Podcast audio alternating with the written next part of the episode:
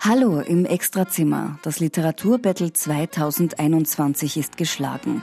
Die 45. Tage der deutschsprachigen Literatur sind zu Ende. Bei mir endlich die wichtigste Person des Wettbewerbes, Nava Ebrahimi, Ingeborg Bachmann-Preisträgerin, im Interview. Davor aber noch ein kleiner Rückblick auf die wichtigsten Ereignisse des Bewerbes, den Siegertext, die Diskussion darüber und eine Preisverleihung voller Emotionen.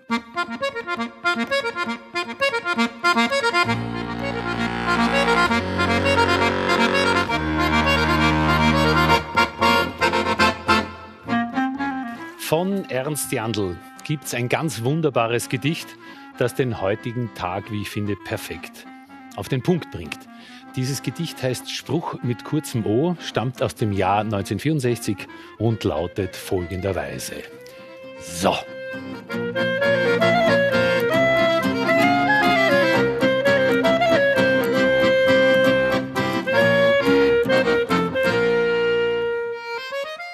Mutter brachten sie in ein Frauengefängnis, Iman in ein Männergefängnis. Dort blieb er sechs Monate. Um diese sechs Monate erzählten fortan alle Verwandten in einem großen Bogen herum. Diese sechs Monate wurden zum Sperrgebiet, zum Tschernobyl der Familiengeschichte, die ohnehin an Boden verlor. Das Letzte, was einzelnen Verwandten, die um die Welt verstreut lebten, noch erwähnenswert schien, der Großvater hat in ihrem Landstrich die Pistazie kultiviert. Iman leert das halbe Glas mit einem Schluck und sagt, es ist egal, was ich mit zwölf erlebt habe. Wir sind doch toll geworden, oder? Das war die Lesung von Nava Ibrahimi, eingeladen von Klaus Kastberger. Diese Begegnung in New York zwischen dem Cousin und der Cousine, die hat, ich sage es einmal so, die hat Brüchigkeiten und da ist einiges drinnen, was nicht funktionieren kann. Äh, mir gefallen sehr die Dramaturgie, auch die Exposition, auch diese Konfiguration des Paars von Cousin und Cousine, auch das Ende ein durchaus verstörendes Ende, weil es liegt auch ein Element des Benutzens drinnen, weil diese Cousine ja nicht äh, weiß, dass sie in einer Show ist. Und ich finde das ein, ein virtuoses Formenspiel. Ich habe dem auch gern gefolgt.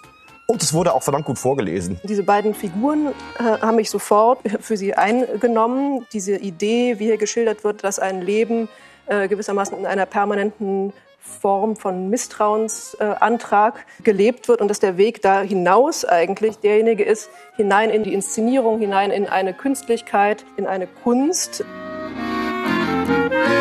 Ich hoffe, es ist alles soweit klar. Nehmen Sie also Ihre Tablets und drücken Sie jetzt. Ich stimme für den Text von Nava Ibrahimi, weil er mehr Fragen stellt als löst. Ich äh, stimme für einen Text, der das Ringen darum, wie man etwas erzählen kann, wie man etwas darstellen kann, auf fast schmerzliche Art und Weise vorführt und für eine Autorin, die ich schon seit ganz langer Zeit für eine der spannendsten Stimmen der Gegenwartsliteratur halte. Ich stimme für Nava Ibrahimi. Ich stimme für einen Text, in dem sich die verschiedenen Medien, die darin vorkommen und zur Erzählung der eigenen Geschichte verwendet werden, gegenseitig ständig Beinchen stellen, der Text aber nie ins Straucheln kommt. Ich stimme für Nava Ibrahimi. Man kann es nicht oft genug sagen, äh, wir dürfen in der ersten Runde nicht für unsere eigenen Kandidaten und Kandidatinnen stimmen. Und ich mache von dem Recht Gebrauch, das jetzt zu können. Und deshalb habe ich für Nava Ibrahimi gestimmt. Womit wir eine Bachmann-Preisträgerin 2021 haben. Nava Ibrahimi. Herzliche Gratulation von Klagenfurt aus. Es sagt sich so leicht, äh, Nava Ibrahimi stammt aus dem Iran, ist in Deutschland aufgewachsen und lebt seit einigen Jahren in Graz.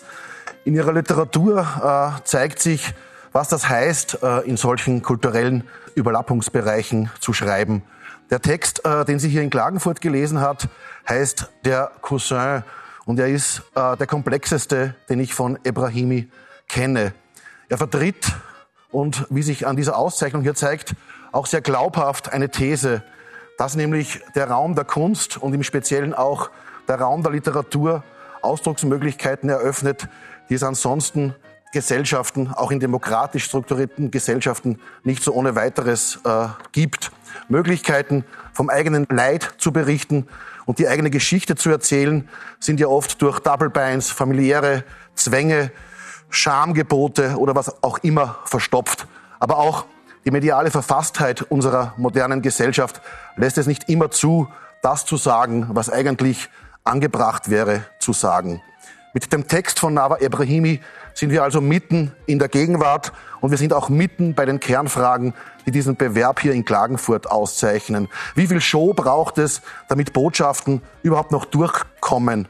Bei Nava Ebrahimi wird in diesem Text die Story der einen Hauptfigur in der Show der anderen äh, untergebracht und umgekehrt die Story der anderen in der Show, nämlich in der Literatur der einen. Das zerfrisst den Realismus des Erzählens und wird te letztlich textlich in einem hochkomplexen Tanz vorgeführt.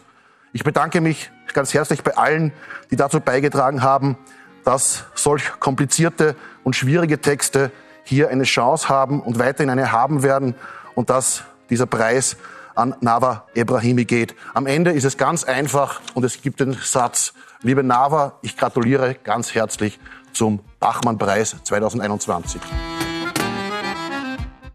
Ja, vielen Dank, wie Klaus Kastberger schon sagte, äh, an die Jury ähm, für diese Offenheit, auch einen so fragenden und, und vielleicht tastenden, in gewisser, auf gewissen Ebenen auch unsicheren Text zu prämieren.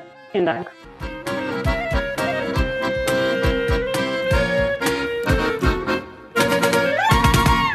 So, um den roten Faden wieder aufzunehmen, den mir Moderator Christian Ankovic und Ernst Jandl in die Hand gegeben haben. Ich darf Nava Ebrahimi bei mir im Studio begrüßen. Guten Abend. Hallo, guten Abend. Herzliche Gratulation zum Ingeborg Bachmann-Preis 2021. Ich muss Sie das einfach noch einmal fragen, obwohl ich weiß, dass die Antwort nicht einfach ist. Was bedeutet Ihnen diese Auszeichnung?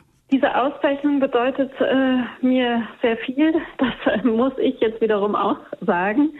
Ähm, und zwar aus mehreren Gründen. Ähm, einerseits ist es ja so, ich als Autorin bin ja ständig vom Zweifel äh, angenagt. Das gehört irgendwie dazu für mich. Ähm, ständig frage ich mich, ist das lesenswert? Ist das ist das erhellend? Ist das neu, was ich mache? Ähm, sind meine Texte in irgendeiner Form ähm, eine Bereicherung? Also das ist ja so ein Zweifel, der über mir ständig schwebt und auch über sehr vielen anderen Autorinnen, wie ich aus Gesprächen weiß.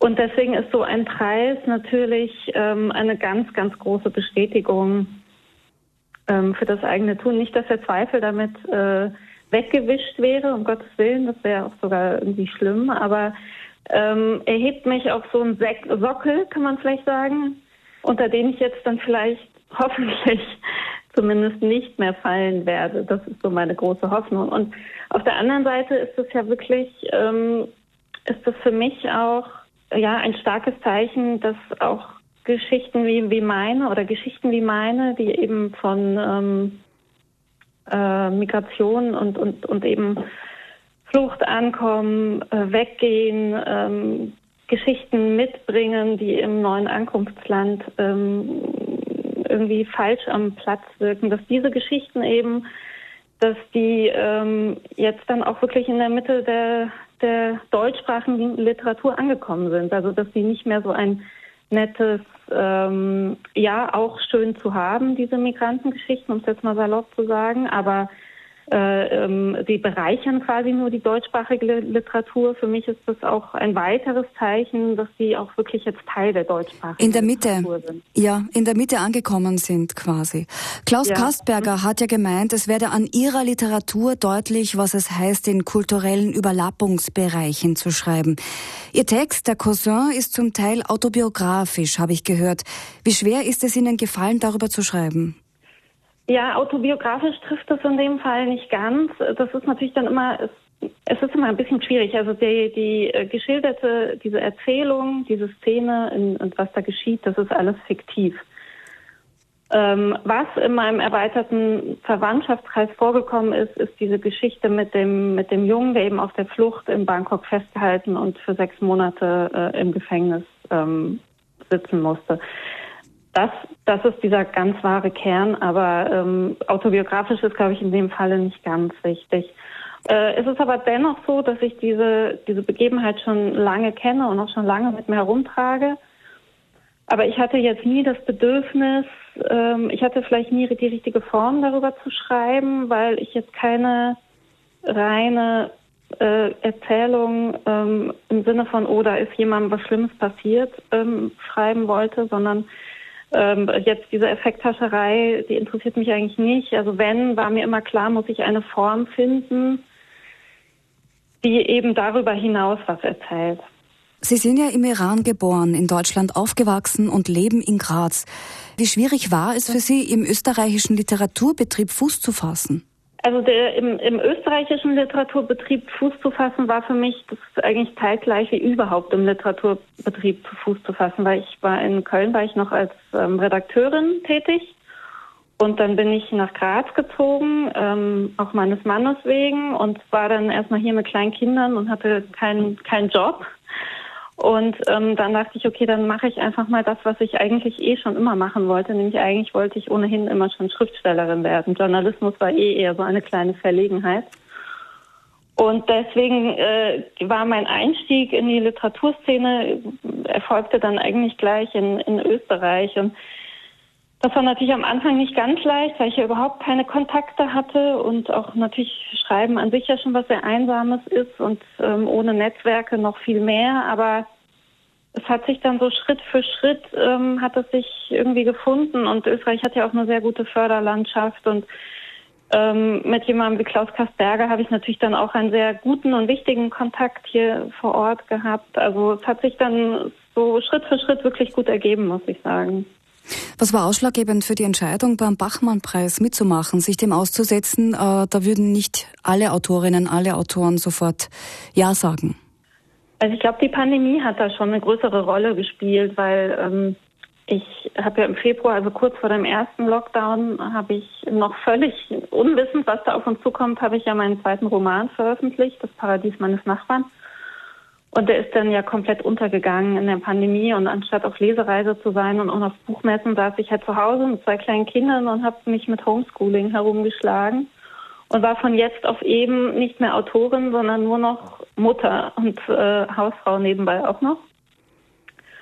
Und äh, das hat mir dann einfach über das Jahr sehr gefehlt. Oder ich habe mich dann auch gefragt, was an mir eigentlich ist noch eine Autorin, weil ich zum Schreiben bin ich nicht mehr gekommen. Und ich hatte ja auch keine Veranstaltung, ich hatte keinen Austausch mit anderen und ich glaube, ich hatte dann wirklich ein starkes Bedürfnis im Winter einfach mich wieder als Autorin sichtbar sichtbar zu machen und dafür ist natürlich nichts geeigneter als Klagenfurt. Warum ausgerechnet mit diesem Text? Wissen Sie das oder war das äh, steht da ein Reflexionsprozess dahinter? Also der Prozess, den habe ich selbst auch noch nicht ganz durchschaut. Ich glaube, es ist so, dass in, in mir immer mehrere Texte so gären und nach einer Form suchen. Und wenn ich dann einen Text brauche für einen Wettbewerb zum Beispiel, dann setze ich mich hin und ich glaube, der Text, der gerade reif ist und der auch in etwa vielleicht die richtige Form hat oder auch die richtige Länge, der, ähm, der kommt dann an die Oberfläche und äh, kommt dann aufs Papier. Also das ist wirklich so ein ganz seltsamer Pro Prozess. Aber ich habe den ersten, ich habe eben den ersten Satz geschrieben und dann war klar, das wird jetzt die Bachmann-Erzählung. Mhm. Was haben Sie mit dem Text vor? Geht der weiter? Bleibt der so? Wissen Sie das schon? Das weiß ich. Nein, das weiß ich gerade noch nicht. Also er war für mich erstmal abgeschlossen. Mhm. Aber ich, ich ähm, merke schon, ich, ich brauche bald auch wieder ein, ein größeres Romanprojekt, in das ich mich so richtig hineinknien kann. Und ich würde zum jetzigen Zeitpunkt nicht ausschließen, dass ich vielleicht das nochmal aufgreife. Aber zum jetzigen Zeitpunkt ist das erstmal abgeschlossen. Ich darf Sie fragen, wie treffsicher war die Jury bei der Besprechung Ihres Textes? Ich weiß nur, bei einer Ihrer Autorinnen, Kolleginnen, Dana Vohwinkel, lag die Jury daneben. Da war es äh, eine Diskussion gegeben über das orthodoxe Judentum. Wie war das bei Ihnen? Haben Sie sich erkannt gefühlt in dieser Hinsicht? Äh, ja, also ich mochte die Diskussion sehr. Am Anfang war ich beim ersten Mal, als ich da auch noch natürlich äh, total aufgeregt war, ähm, war ich fast ein bisschen verunsichert, weil ich wollte natürlich ein klares Votum. Ich wollte hören, ich finde den Text ein super. Urteil. Sie wollten ein Urteil. Ein klares Urteil. Mhm, genau. Also natürlich war das so mein dringendes Bedürfnis, dass jetzt schnell mal jemand sagt, das ist ein Spitzentext oder mhm. äh, oder die Angst davor, dass jemand sagt, das ist ein schlechter Text oder so. Und deswegen war ich am Anfang irritiert, weil ähm, die Jury sich recht äh, so herantastet, kam mir vor. Also beim mehrmaligen Anschauen hatte ich dann wirklich das Gefühl, ihnen so ein bisschen auch beim Denken zusehen zu können. Ähm, mhm. Und ähm, das mochte ich dann sehr. Also dass sie, dass ich das Gefühl hatte, dieser Text löst was aus, er setzt was in Gang und sie können jetzt nicht sofort mit ihrem ähm, literaturwissenschaftlichen Instrumentarium daran gehen. Das war dann mein Eindruck nach dem mehrmaligen Anschauen. Und ich dachte dann zwar, okay, für einen Preis wird es wahrscheinlich nicht reichen, aber immerhin hat der Text was ausgelöst und das hat mich dann ganz glücklich gemacht. Sie haben sich ja während der Preisverleihung auch bedankt, dass die Jury ein Zitat, einen tastenden und stellenweise unsicheren Text ausgezeichnet hat. Woran machen Sie denn diese Unsicherheiten fest? Ich frage jetzt als Leserin, die das jetzt nicht gefunden hat im Text. Mhm. Naja, ich meinte, ich, das war natürlich im Nachhinein, dachte ich, das war vielleicht von mir nicht so schlau. Ich meinte nicht unsicher in stilistischer oder sprachlicher oder auf literarischer Ebene, aber ein Text, wie eben auch, ähm, ich glaube, Insa Wilke sagte, der einfach sehr viele Fragen stellt und jetzt Offen nicht sofort, mhm, mh. jetzt nicht sofort leicht zu deuten ist und der vielleicht auch wirklich erstmal ähm, ja einfach vielleicht eher ähm, nochmal anregt, dass man vielleicht nochmal überlegt und nochmal liest und dann auch nicht weiß, ist das jetzt gut gemacht oder ist das eine Traumebene oder ist das unrealistisch? Also das meinte ich in dem Moment damit. Ich verstehe. Wie war es denn für Sie generell, so außen stehen zu müssen? Immerhin sind die Autorinnen und Autoren das Wichtigste beim Bewerb und waren aber dann heuer doch, äh, ja, war nicht da bei uns, was wir natürlich sehr bedauern. Ja, ich fand es auch sehr schade. Also ich, als ich mich im Herbst oder im Winter hingesetzt hatte, um einen Text zu schreiben, war wirklich auch eine Motivation, ähm, dass ich einfach total Lust hatte, nach Klagenfurt zu fahren und ganz viele Menschen aus der Literaturszene zu treffen und wieder über Bücher und Texte zu reden und all das, was damit verbunden ist. Das habe ich ähm, war wirklich auch ein Motiv. Und äh, umso größer war dann natürlich die Enttäuschung, als mir klar wurde, das sickerte dann ja schon recht früh durch, dass es eher wieder virtuell stattfinden wird. Ähm, und als ich dann die Fotos auf, äh, in den sozialen Medien von der Jury gesehen habe, wie sie zusammensitzen und was trinken, bin ich dann nochmal ein wenig trauriger geworden. Ähm, Im Endeffekt, also ja, ich, es, es war okay. Ich nach der, nach der Preisvergabe heute war ich dann sogar ganz froh, nicht mitten im Trubel zu sein. Aber ich würde mir schon auch für den, für den Wettbewerb sehr wünschen, und auch für die Autorinnen, weil wir haben uns jetzt untereinander zum Beispiel überhaupt nicht kennenlernen können, was auch sehr schade ist. Und das würde ich mir schon sehr wünschen, dass es nächstes Jahr wieder geht, weil ich glaube, dass das schon auch die Strahlkraft erhöht. Auf jeden Fall und Sie rennen damit offene Türen ein. Es war heute eine sehr traurige, für mich war es äh, im Nachhinein eine sehr traurige äh, Sache, da im Garten zu stehen und keine Autoren, keine Verleger, keine mhm. literarische Öffentlichkeit und die Juroren, äh, die Jury ist auch nur zusammengesessen. Also das ist nicht so, wie wir uns das für den Bachmann-Preis mhm. wünschen. Sie haben mir den Bachmann-Preis genau mitverfolgt, habe ich gehört, außer so haben Sie gemeint, wenn eine Panikwelle Sie mitgerissen hat. Wovor hatten Sie denn Panik? Weil Sie erst als Vorletzte dann mit der Lesung dran waren oder wie ist das zu verstehen?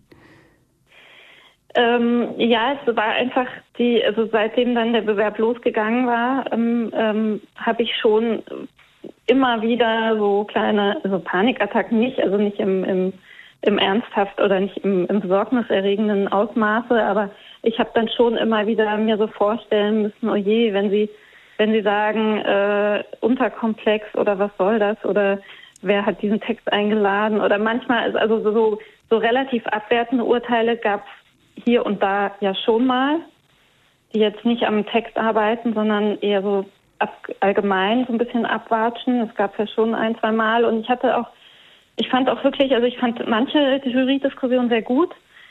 Ähm, aber ich hatte manchmal das Gefühl, dass auch so eine eigene Dynamik äh, drin war, die nicht immer, also die vielleicht nicht immer zu kontrollieren war. Also da habe ich mich schon auf einiges gefasst gemacht und das ist natürlich für für einen Autor oder eine Autorin ähm, so ein, ein sehr vernichtendes Ereignis, wenn man da äh, unter äh, mit sehr großem Publikum so ähm, ja, abgekanzelt wird. Das ist natürlich extrem unangenehm. Und dafür habe ich mich schon auch schon auch gefürchtet, muss ich sagen.